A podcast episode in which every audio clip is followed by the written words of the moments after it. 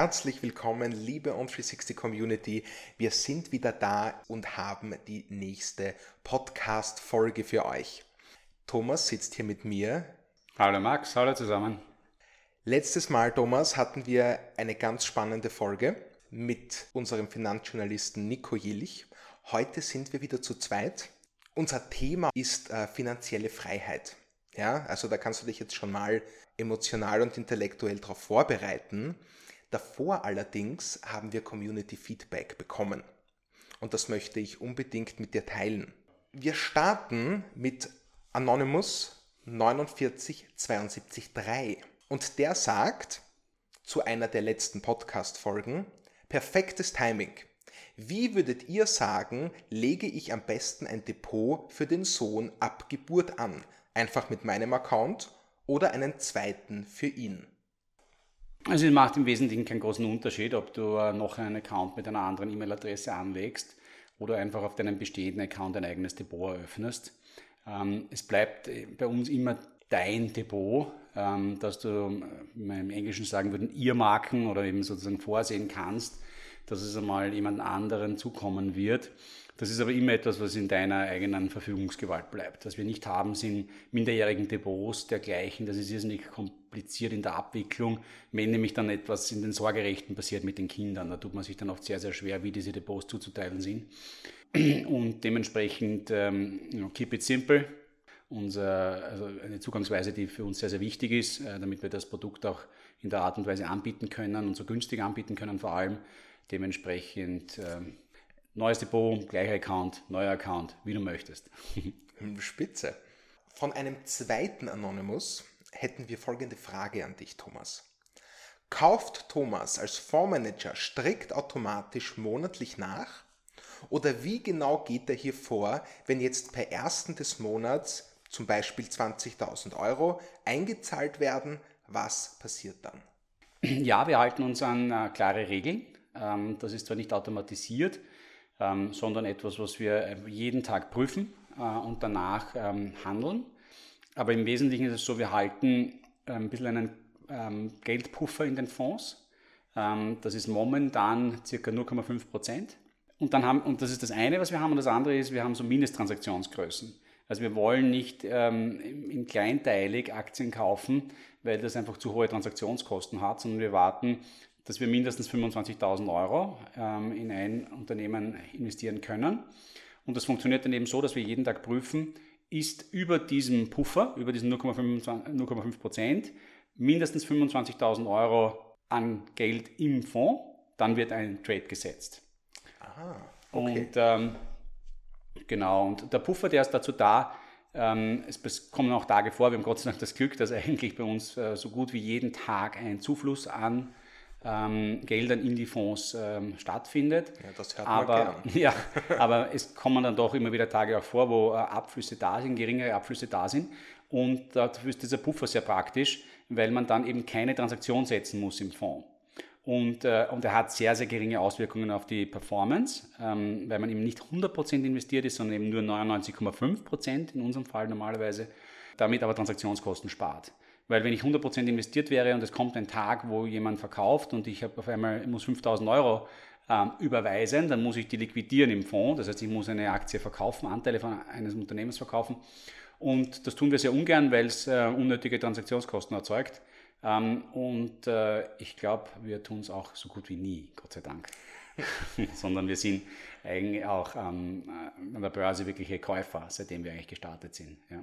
Ich verstehe. Das heißt, es geht vor allem darum, Transaktionen zu sparen, sodass möglichst wenige Transaktionen stattfinden und damit möglichst wenig Kosten entstehen. Genau, es ist ein Trade-off, nicht? Es ist so eine Wechselbeziehung. Man schaut einerseits da schon, dass man eben so gut wie voll investiert ist, damit auch die volle Performance der Unternehmen sich im Fonds widerspiegelt. Aber man darf das nicht überziehen, weil dann ansonsten die Transaktionskosten zu hoch werden.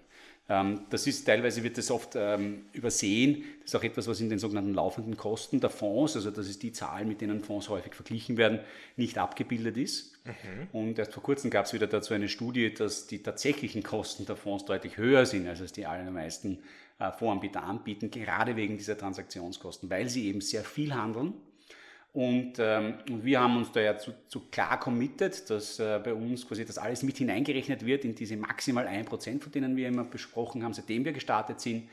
Und daran halte ich mich auch ganz strikt. Also wir versuchen das wirklich ähm, sehr effizient abzuwickeln und äh, verwenden auch sehr viel Zeit dafür, dass das auch so funktioniert.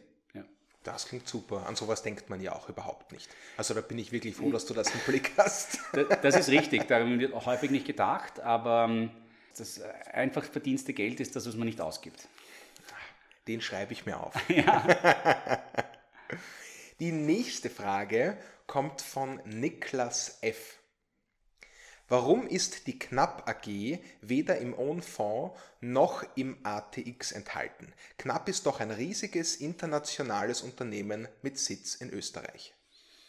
Ja, das wäre toll. Ähm, großartiges Unternehmen, Automatisierung, Lagerbereich, äh, tausende Mitarbeiter, ähm, wichtiger Arbeitgeber, insbesondere im Süden von Graz. Ähm, aber ein Unternehmen, das eben seine Aktien nicht an einer Börse verfügbar gemacht hat. Ähm, also werden alle Anteile in ähm, privater Hand gehalten, Gründerfamilie, ähm, einzelne Investoren, aber eben keine Möglichkeit, dieses Unternehmen über eine Börse zu kaufen Aha. für Kleinanleger. Ja. Das heißt, äh, die Knapp AG, die ist mhm. zwar eine Aktiengesellschaft, ja. die aber nicht an der Börse handelbar ist Richtig. und somit irgendwie so ein Mittelding zwischen mittelständischem Unternehmen ist und äh, AG? Naja, die Rechtsform AG hat eben gar nichts zwingend mit einer Börsennotierung zu tun. Ja? Ah, aha, das aha. ist äh, einfach die am höchsten entwickelste, wenn man so will, Gesellschaftsform, die den Transfer von Unternehmensanteilen am einfachsten macht. Nur ob eine AG gelistet ist oder nicht, sind zwei komplette Paar, andere Paar Schuhe. Aber vom Volumen her hätte die Knapp AG genug, wäre groß genug, um ein üblich gehandeltes Unternehmen zu sein, wie die Wienerberger zum Beispiel. Naja, nicht ganz die Größe der Wienerberger, aber, aber auf jeden Fall groß genug. Okay. Ja, ja, okay. auf jeden Fall. Es gibt viel, viel kleinere Unternehmen. Ich meine, auch an der Wiener Börse gibt es wahrscheinlich ein Dutzend Unternehmen, die eine Ecke kleiner sind wie eine, ähm, wie eine Knapp. Ähm, denk zum Beispiel an die Manna oder so irgendetwas ähm, oder auch die Marino Med, also eher ein, ein jüngeres Unternehmen, das äh, vor nicht allzu langer Zeit in die Börse gegangen ist. Die Börse ist ja im ersten Moment vor allem mal ein, ein Platz für ein Unternehmen, um sich Kapital zu besorgen. Nicht? Also warum geht ein Unternehmen an die Börse? Weil es von Anlegern Geld einnimmt. Das ist der sogenannte Primärmarkt. Das ist, wenn das Unternehmen das erste Mal an die Börse geht und Aktien verkauft, dann nach draußen. Das, was wir, wo wir in dem Markt, in dem wir tätig sind, das ist der sogenannte Sekundärmarkt, wo wir ja anderen Leuten, die die Aktien schon haben, diese Aktien abkaufen. Und dieser Gang in den Primärmarkt, das ist eben etwas, was äh, viele Unternehmen in, ähm, vor allem in Kontinental, Kontinentaleuropa nach wie vor eher scheuen. Ähm, was vor allem auch damit zu tun hat, dass bei uns die Kreditfinanzierung halt sehr, sehr gut funktioniert. Also die meisten Unternehmen, wenn sie große Investitionsentscheidungen haben, haben die Möglichkeit, Geld sehr günstig bei den Banken zu erhalten. Aha. Und daher auch keinen Grund häufig zu sagen, nein, ich gehe an die Börse und hole es mir dort. Ist das gut oder schlecht?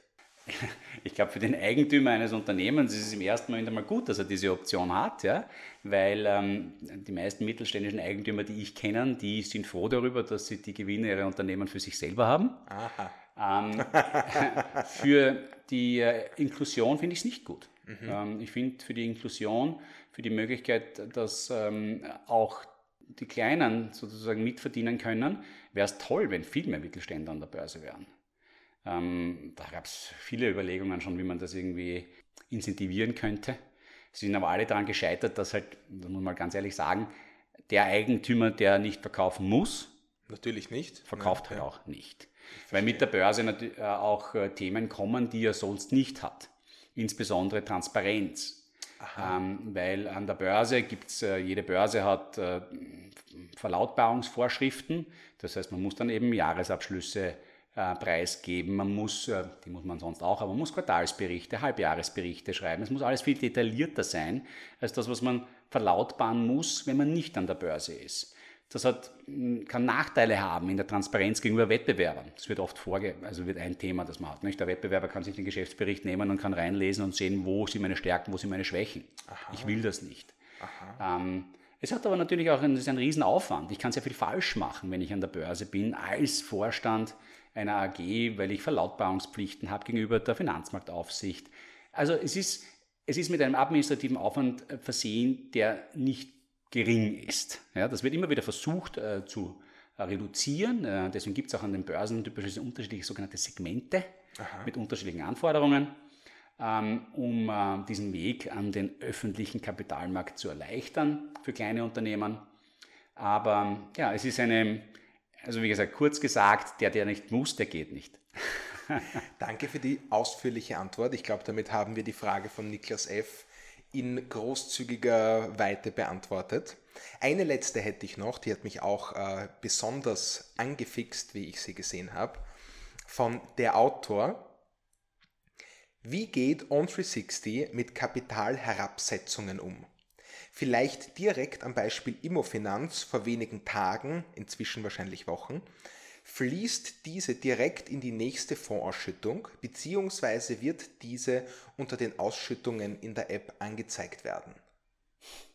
Also es ist ähm, tatsächlich so, dass diese Kapitalherabsetzungen ja zu einem Cash-Inflow, also zu einer Geldeinzahlung in den Fonds führen. Ähm, und dort werden sie verwendet wie Dividenden. Vielleicht kannst du mal ganz kurz sagen, was ist eine Kapitalherabsetzung? Wenn ein Unternehmen hat eine gewisse Anzahl an, äh, an Aktien und wenn diese Anzahl der Aktien reduziert wird, indem sie im Wesentlichen den Aktionären abgekauft wird in einer prozentualen Art oder Weise oder eben weil jemand dabei besonders mitmacht, äh, gibt es unterschiedliche Ausformungen, dann wird das entsprechend dann ausgezahlt. Ist eher vor allem auch wie in einer Dividende zu sehen. Wird häufig auch gemacht im Rahmen von, ähm, äh, von dem, vom Erwerb eigener Aktien. Häufig ist es so, dass das Unternehmen selbst Aktien erwirbt und die dann sozusagen herabsetzt das ist ein anderer Weg, wenn man so will, auch um Kapital auszuschütten an die, an die Eigentümer. Das heißt, On360 hat Aktien an die Immofinanz zurückverkauft. So ähnlich ist es, ja genau. Ähm, sehr populär zum Beispiel in den USA, ähm, so Kapitaltransfer an seine Aktionäre durchzuführen, nämlich nicht in Form einer Dividende, sondern in Form von Kapitalherabsetzungen, weil ähm, ähm die, die steuerliche Gestaltung dort unterschiedlich ist. Bei uns ist das, macht das keinen großen Unterschied. Bei uns in, äh, ist der klassische Weg der, nach wie vor die der Dividende. Ähm, aber der zweite Teil der Frage war dann, ob die Kapitalherabsetzung, wie gesagt, also führt eben auch zu, einer, zu einem Geldzufluss bei uns, ob das dann auch abgebildet wird in der, in der App. Und äh, da muss ich ganz ehrlich darauf antworten, es kommt ein bisschen darauf an, was du, Max, in unser System eingibst. wir, nein, wir achten normalerweise schon darauf, dass wir da eben nur Dividenden, traditionelle Dividenden eingeben. Aber es kann natürlich schon einmal sein, weil es ähm, in der Buchungslogik der Fonds ähnlich aussieht, ähm, dass, äh, dass sich auch eine Kapitalherabsetzung einmal in unseren Dividenden wiederfindet. Ja, Aber wir werden jetzt, wo wir es wissen, werden wir besonders darauf achten. We are being watched. ja, ja genau. Ähm, aber wie wir, ähm, ich weiß nicht, ob wir das auch schon mal besprochen haben, wahrscheinlich noch nicht das Ausschüttungsthema, da sollte man vielleicht auch noch mal drauf eingehen in einer zukünftigen Folge. Ja, ähm, definitiv. Am Jahresende ist es dann so, dass wir die Dividenden, die über dieses Jahr gekommen sind, in ihrer Summe, nach dem Abzug von unterschiedlichen Posten, über die wir dann im Detail sprechen können, an die Anleger ausschütten, ähm, um eben auch diesen Charakter des laufenden Einkommens ähm, zu ähm, zeigen. Ähm, die aller, allermeisten Depots bei uns sind allerdings auf Wiederanlage gestellt. Das heißt, dieser Betrag, der da ausgeschüttet wird, wird dann unmittelbar wieder, fließt dem Fonds wieder unmittelbar zu und wird dann dort wieder in äh, neue Unternehmensanteile angelegt. Du wirst lachen, ähm, der Dividendenslider, der von mir sehr geliebte Dividendenslider, mhm. war mitunter auch eine Inspiration für das heutige Thema. Okay. Ja, ähm, aber bevor wir damit starten, möchte ich euch, äh, liebe Community, ganz herzlich danken äh, für die Fragen, die ihr uns geschickt habt. Und auch äh, möchte ich mich bedanken äh, bei Heidi2232, die mich darauf hingewiesen hat, dass es einen Unterschied gibt zwischen staatlicher und gesetzlicher Pension. Vielen Dank dafür. Äh, das war natürlich ein Lapsus meinerseits. Folgt uns auch gerne auf äh, Spotify, SoundCloud, Apple Podcasts, wo auch immer ihr das gerne hört. Und damit wenden wir uns jetzt, Thomas, der finanziellen Freiheit zu. Und dem Dividendenslider. Denn, Thomas, beim Dividendenslider wenn ich da drauf schaue, was bei uns in die Fonds reinkommt, da träume ich am ehesten von finanzieller Freiheit. Nicht, wenn ich mir vorstelle, dass ich tatsächlich alleine diese Summen bekommen würde, die da in die Fonds reinkommen, dann denke ich mir, na, da könnte ich aber ein paar Mal meinen Lebensstil führen, ja? Und das hat mich auf das Thema finanzielle Freiheit gebracht, weil am Ende des Eigentums, des Miteigentums steht natürlich auch die Vorsorge.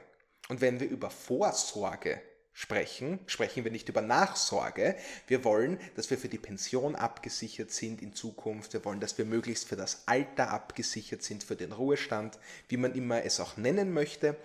Äh, gleichzeitig gibt es aber auch Menschen, die sich das Ziel setzen, früher in den sogenannten Ruhestand zu gehen, schon mit 50. Manche wollen das sogar mit 40. Da gibt es sogar ein Buch drüber, das man äh, bei uns mal gewinnen konnte die sparen dann und investieren dann ganz viel in der Hoffnung, dass ihr Vermögen und die daraus resultierenden Renditen so groß sind, dass sie eben schon davon leben können. Genau der Gedanke, der mir passiert, wenn ich den Dividendenslider anschaue. Und ich möchte da mit dir mal äh, von einer persönlichen Ebene starten, Thomas. Ja? Was hältst du davon, also von solchen Zielen, ähm, schon mit 40, 50 irgendwie jetzt auf den Ruhestand hinzuarbeiten.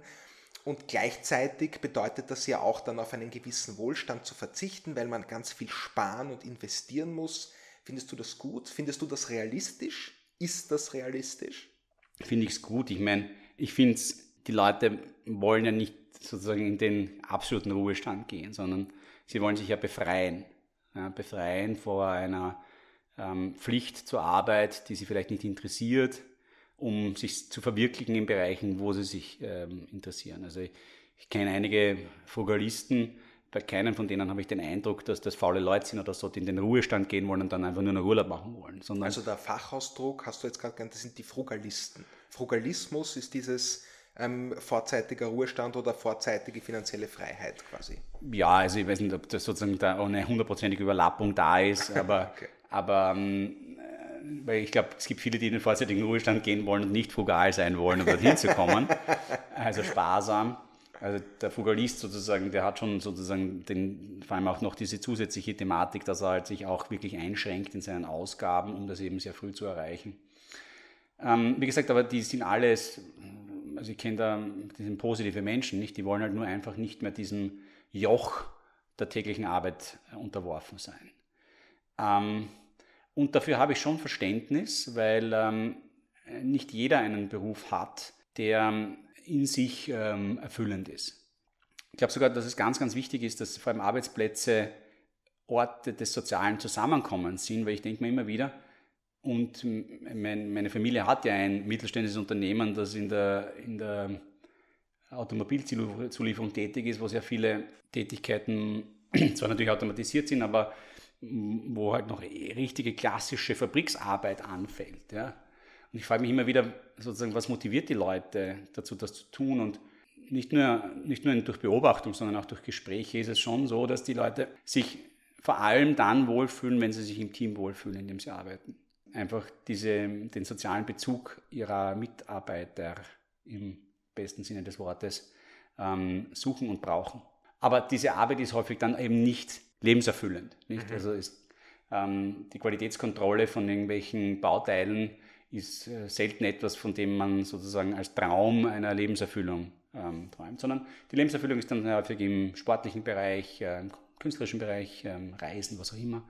Und dafür habe ich großes Verständnis. Ganz toll finde ich es natürlich, wenn diese Lebenserfüllung sich in einen Ausbildungsweg hinein projiziert, sodass man vielleicht den diese Energie, die dann übrig bleibt nach diesen Tätigkeiten, die vielleicht nicht so wahnsinnig erfüllend sind, ähm, dazu führen, dass man sich weiter ausbildet und die Chance hat, ähm, Tätigkeiten, die abwechslungsreicher sind, ähm, einzunehmen. Aber auch das ist nicht für jeden. Ähm, da gibt es quasi unterschiedliche Flughöhen. Ähm, jeder findet seine eigene. Also ich habe damit kein Problem, solange man eben nicht nur sich treiben lässt. Äh, und selbst das Treiben lassen ist in Ordnung, finde ich, wenn man damit niemandem zur Last fällt. Das finde ich schön. Das ja. finde ich schön. Also du lässt das eigentlich völlig offen. Wenn man eben für sich selbst sorgen kann mit dem, was man hat, dann kann man eigentlich sich auch treiben lassen, wenn man das möchte. Ich finde auch den Gedanken mit äh, einer zusätzlichen Ausbildung sehr schön. Das ist, glaube ich, etwas, wovon viele träumen, dass sie sagen, ich gehe vielleicht studieren oder nochmal studieren, wenn irgendwie der Stress vom Geldverdienen weg ist. Mhm. Du, du kennst das nicht, äh, sei es Kunstgeschichte, ja. äh, Philosophie, einfach weil der Druck weg ist und man sich dann mal mehr mit etwas beschäftigen kann, äh, was vielleicht finanziell unklug wäre. Ja, also ich halte es da wirklich, ähm, das war wahrscheinlich auch nicht immer so, aber äh, mit einer so Leben und Leben lassen Mentalität. Ähm, ich glaube, die, die menschlichen Umstände sind zu komplex, um sie von außen zu beurteilen zu können. Ähm, das heißt, ich habe es mir abgewöhnt, da ähm, eine Meinung zu entwickeln, ähm, weil ich die Person, über die diese Meinung entwickeln würde, nicht so gut kenne. Und äh, viele Umstände ähm, beeinflussen das, wozu einer leistungsfähig ist, zu einem gewissen Zeitpunkt. Und das ist wirklich nicht meine Aufgabe oder äh, kommt mir einfach nicht, steht mir einfach nicht zu, das zu beurteilen. Deshalb leben und leben lassen. Jeder, jeder ist da sein eigener Herr, hat auch was mit Freiheit für mich zu tun. und ich glaube eben nicht, dass es möglich ist, die Menschen zu kontrollieren, sondern ich glaube, es ist wichtig, den Menschen Freiheit zu geben und ihnen halt ein Reglement zu geben, in dem sie sich äh, bewegen können. Und dafür, und da bin ich davon überzeugt, dass die große, große Mehrheit sich produktiv einsetzt. Das äh, finde ich sehr schön und das ist auch ein, ein schönes Menschenbild, finde ich. Danke. Aber dann, ähm, Thomas, Hand aufs Herz. Ja. Wie viel Kohle brauche ich, um das zu machen? Naja, das hängt natürlich vor allem davon ab, ähm, wie viel Geld ich verbrauche. Ja? Ich habe vorher echt lustigerweise schon gesagt, nicht, also das leicht verdienstete Geld ist, das man nicht ausgibt. Stimmt.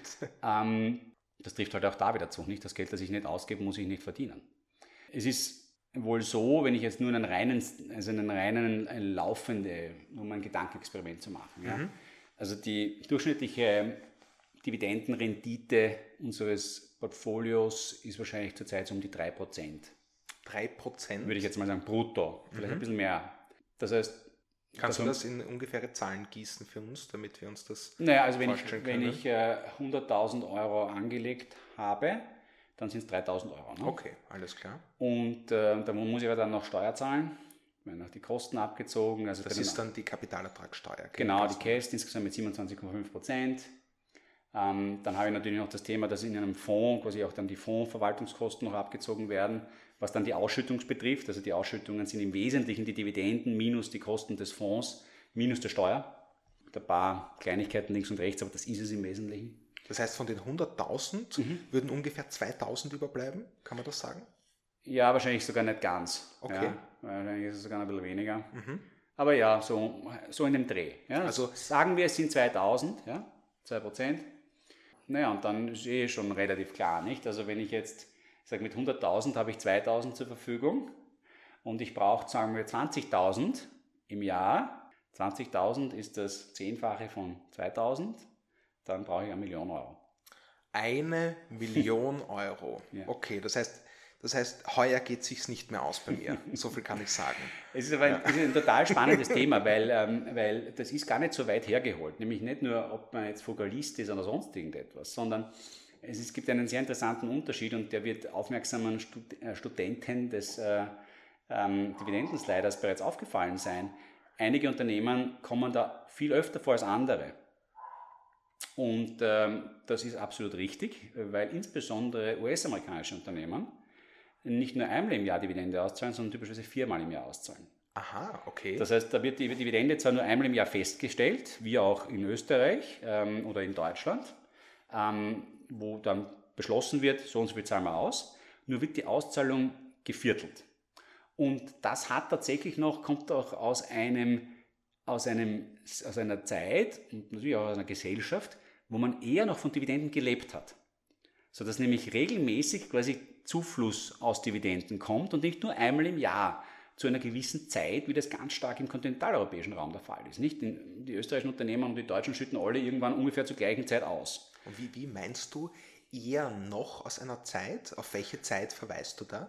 Eben, also in den USA, wo, der, wo die gesetzliche Pensionsvorsorge bekanntlicherweise nicht so besonders gut ausgebaut ist, musste man sich schon viel früher mit diesen Dingen auseinandersetzen, mit der eigenen Anlage, ähm, mit dem passiven Einkommen, das heißt das Einkommen, für das ich eben nicht meine eigenen Hände einsetzen muss, sondern mein Kapital.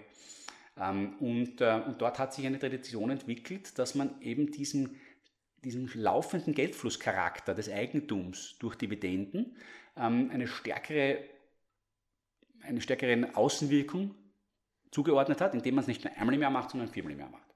Ich verstehe. Ähm, das bringt. Die, die, Japaner zum Beispiel zahlen typischerweise zweimal im Jahr. Ähm, japanische Unternehmen. Also wir haben viermal im Jahr, wir haben zweimal im Jahr und wir haben einmal im Jahr. Genau, so ähnlich ist es. Na gut, dann kann man zumindest, wenn man gut gestreut ist, kommt immer irgendwas rein. Naja, wir haben jetzt wir haben ja so um die 300 Unternehmen oder so in der Größenordnung wahrscheinlich in unseren Fonds jeweils und, und da kommen schon so 500 Dividenden im Jahr zusammen und ein bisschen mehr sogar. Und im Dividendenslider kann man ganz genau verfolgen, wann und wie hoch. Absolut.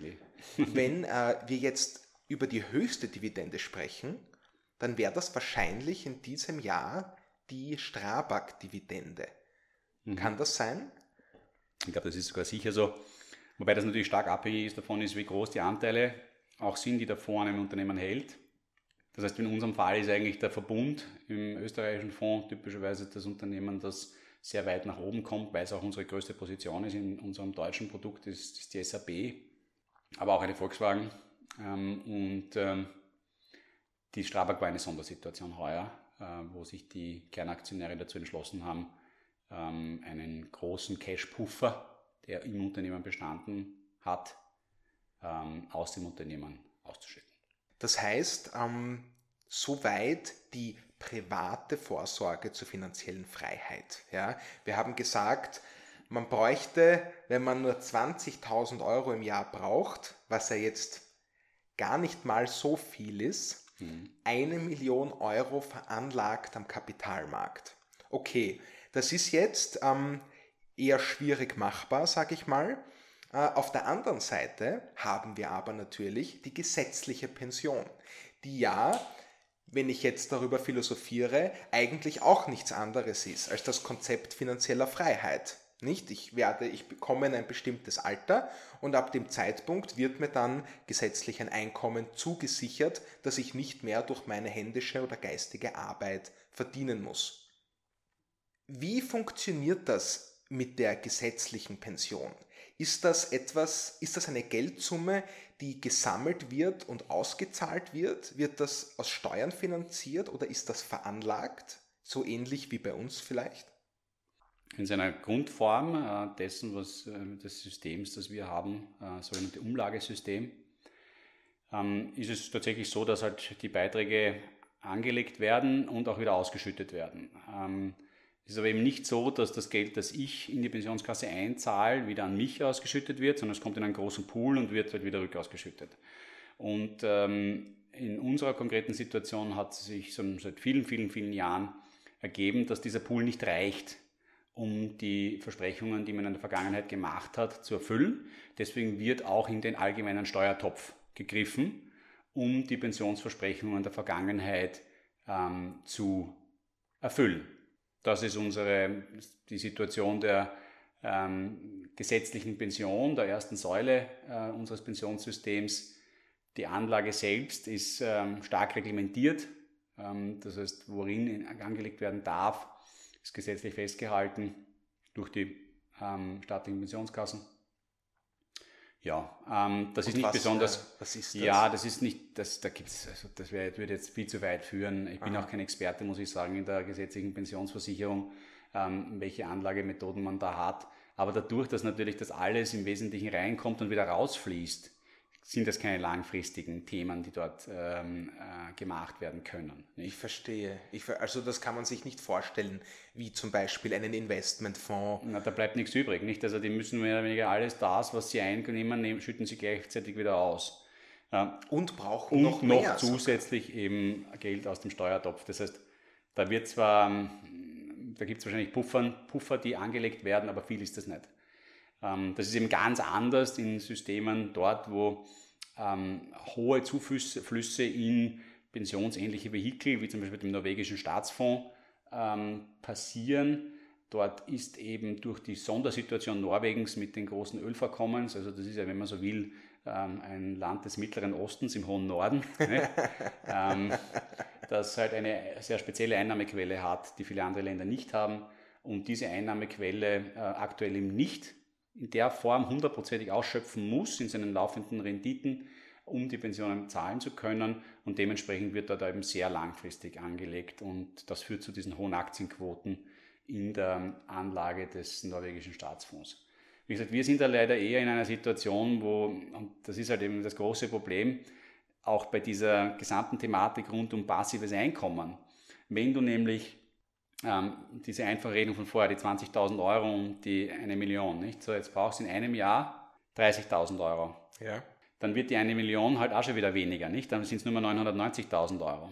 Einmal drüber, also wenn du, wenn du über das Thema hinweg, über die Summe hinweg gehst, die laufend durch Gewinnausschüttungen erzeugt werden, dann frisst sich der Puffer sehr, sehr schnell auf. Und dann ist am Schluss nichts mehr da. Und das ist halt leider ein bisschen so die Situation, ähm, ähm, an der wir knabbern wenn man zu lange über diese ähm, Vermögenswerte hinweg Versprechungen abgibt, dann äh, kommt es zum Schluss zu der Situation, dass eben nicht mehr mehr da ist, als man braucht, sondern weniger da ist, als man braucht. Also du meinst, wenn du wir sagst, den Staat Österreich. Ja, quasi. genau. Mhm.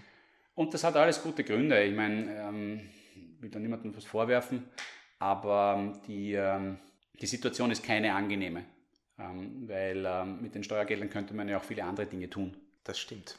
Um ähm, in die Zukunft zu investieren. Aber ich finde es auch richtig, dass man natürlich Versprechungen, die man in der Vergangenheit gemacht hat, auch einhält. also insofern gibt es da nur wenige Wege.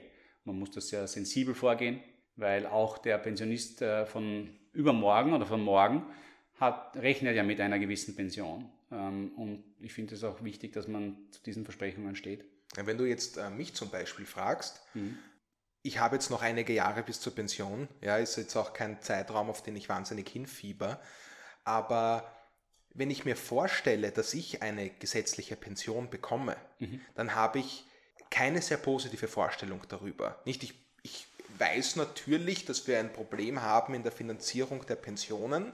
Das ist etwas, das sich äh, herumspricht, das die Medien auch kommunizieren.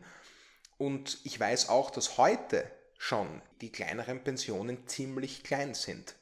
Und auch eine Motivation für mich, wie ich ja auch zu äh, On360, damals On Austria gekommen bin, äh, war äh, vorzusorgen. Nicht? Und mhm. einen, einen äh, privaten Vorsorgeanteil für meinen äh, Ruhestand zu leisten, sozusagen. Und ich äh, kann mir also nicht wirklich vorstellen, dass das äh, Pensionssystem in dieser Form sich halten kann und dass die private Anlage dabei an Bedeutung gewinnen wird. Aus einem simplen Grund, weil es anders vielleicht gar nicht geht. Ja, also es sind zwei Dinge dazu. Also das staatliche Pensionssystem wird sich halten. Es ist einfach nur die Frage, wo die Finanzierung dafür herkommt. Also und äh, davon bin ich also absolut überzeugt. Also das ist, äh, man kann davon ausgehen, dass man was kriegen wird. Aber der zweite Punkt, den du halt angesprochen hast, der ist eigentlich in der Hinsicht da dann noch wichtigere. Es ist einfach nicht mehr viel. Es, ähm, es ist insbesondere ab den Jahrgängen 2000, äh, 1977 geboren, massiv eingegriffen worden oder massive Veränderungen in die Pensionserwartungen ähm, und in die Pensionssysteme gemacht worden, sodass tatsächlich, ähm, wenn man natürlich ordentlich äh, Geld verdient und viel in die Pensionskasse einzahlt, dann kriegt man auch noch ein bisschen was rum. Aber Mindestpensionen sind eigentlich desaströs niedrig. Ich sage das jetzt quasi das wird einige wahrscheinlich überraschen, ja. Aber ich finde schon, dass man das auch ganz klar ansprechen muss. Da ist ähm, viel gemacht worden, weil gemacht werden musste. Aber es hat eben auch dazu geführt, dass genauso wie du sagst, die Mindestpension der Zukunft keine rosige Aussicht ist. Davon wird man nicht leben können. Man wird das kriegen, aber das, was man kriegt, wird nicht besonders ausgiebig sein. Und daher gibt es ja die zweite und auch die dritte Säule, weil der Staat kann da ja auch nicht zaubern. Nicht? Ich meine, das sind keine Dinge, die, sondern der hat ja eigentlich noch viel große, große Aufgaben zu tun. Es wird ja, äh, er muss es schaffen, auf dem Niveau zu bleiben. Nicht? Auch da gibt es ja, äh, viele würden sagen, auch das ist unmöglich, weil eben die Steuer, ähm, die Steuertopfzuzahlungen immer größer und größer werden, noch bis ins Jahre, ich weiß nicht, Jahr 2040, bis es dann irgendwie plantechnisch nach unten geht. Ja? Mhm. Weil dann diese Maßnahmen greifen eben, dass unser Eins eben nicht mehr so viel kriegt in Zukunft. Aber ähm, wir müssen heute damit umgehen. Natürlich, es gibt die sogenannte zweite Säule, die betriebliche Pensionsvorsorge. Sicher auch ein äh, wichtiger, ein, ein wichtiger Beitrag. Typisch, was die Unternehmen dann an Pensionszusagen machen an ihre Mitarbeiter, gibt es nicht überall. Ähm, ist ein Thema, mit dem ich mich nie im letzten Detail auseinandergesetzt habe. Äh, dementsprechend sozusagen bitte nagel mich da nicht fest zu irgendwelchen Themen. Was natürlich viel näher bei mir ist, ist das Thema dritte Säule, die sogenannte private Pensionsvorsorge. Und da haben wir halt leider sehr viel falsch gemacht. Das muss man ganz ehrlich sagen. Es gab und ähm, vor 15 Jahren wahrscheinlich die letzte große Initiative rund um die private Pensionsvorsorge, die sogenannte prämienbegünstigte Zukunftsvorsorge, Aha. wo der Staat ähm, einen steuerlichen Incentive gesetzt hat dafür, dass man selbst in ein Pensionsprodukt einzahlt. Äh, nur leider sind diese Produkte so wahnsinnig teuer, dass selbst trotz der staatlichen Prämie nicht viel überbleibt. Warum staatliche Prämie? Da muss man ganz klar dazu sagen, äh, das zeigen auch alle Analysen, die man sich immer wieder ansieht. Wenn der Staat was dazu zahlt, dann öffnet das die Taschen. Aha, der, nicht so nur der Österreicher, das. sondern der, der Kontinentaleuropäer. Ein Steuerzuckerl des Staates lässt man ungern liegen. Ähm, das heißt, das ist eine große Motivation, etwas zu tun. Und leider haben aber diejenigen, die das angeboten haben, nicht nur aus Gier oder aus sonstigen Themen heraus Produkte äh, verkauft, die nicht wirklich funktionieren konnten, sondern man hat damals gesetzlich vorgesehen, dass diese Produkte eine Kapitalgarantie beinhalten müssen. Das, das heißt, bedeutet? Das Versprechen, dass jeder, dass es niemals sozusagen so weit kommt, dass das Geld, das eingezahlt wird von Privaten, weniger wert ist als das, was er eingezahlt hat. Aber Zinsen werden keine garantiert. Nein, aber eine Garantie, dass es sozusagen nicht weniger ist, dass ich zumindest das rauskriege, was ich eingezahlt habe. Das Problem dabei ist das, sowas kostet richtig viel Geld. Also solche Kapitalgarantien müssen diese Anbieter dieser Produkte am Kapitalmarkt refinanzieren. Mhm. Äh, und das kostet ihnen allein wahrscheinlich 5% pro Jahr. Na, servus. Das heißt, ich habe allein durch die Kapitalgarantie typischerweise eine Kostenlast von bis zu 5%. Naja, und dann ist es halt noch ein Fonds, der einem da verkauft wird mit 2% laufenden Kosten. Dann bin ich schon bei 7% pro Jahr. das ist ja absurd. Und dann werden auch teilweise noch Ausgabeaufschläge ver ver äh, verrechnet auf den jeweils einzelnen Kauf. Naja, und dann bin ich halt bei 7% laufenden Kosten, noch ein Ausgabeaufschlag. Na gut, also da muss der Kapitalmarkt schon ordentlich funktionieren, dass ich das noch verdiene. und ich kann darüber sehr gut reden, weil ich natürlich selbst auch so ein Produkt habe und nicht, weil ich es so toll finde, sondern weil ich eben aus eigener Erfahrung über die Zahlen sprechen können möchte. Diese Produkte sind so strukturiert, dass das typischerweise keine ähm, Fonds sind wie unser Fonds, der eben an fast über jede Bank gehandelt werden und gekauft werden kann, sondern sogenannte Spezialfonds zu denen kriegt man auch nur ganz schwer Informationen über die Kostenstruktur. Aha. Das wird alles sehr eng gehalten. Äh, also ich intransparent auch? Total intransparent.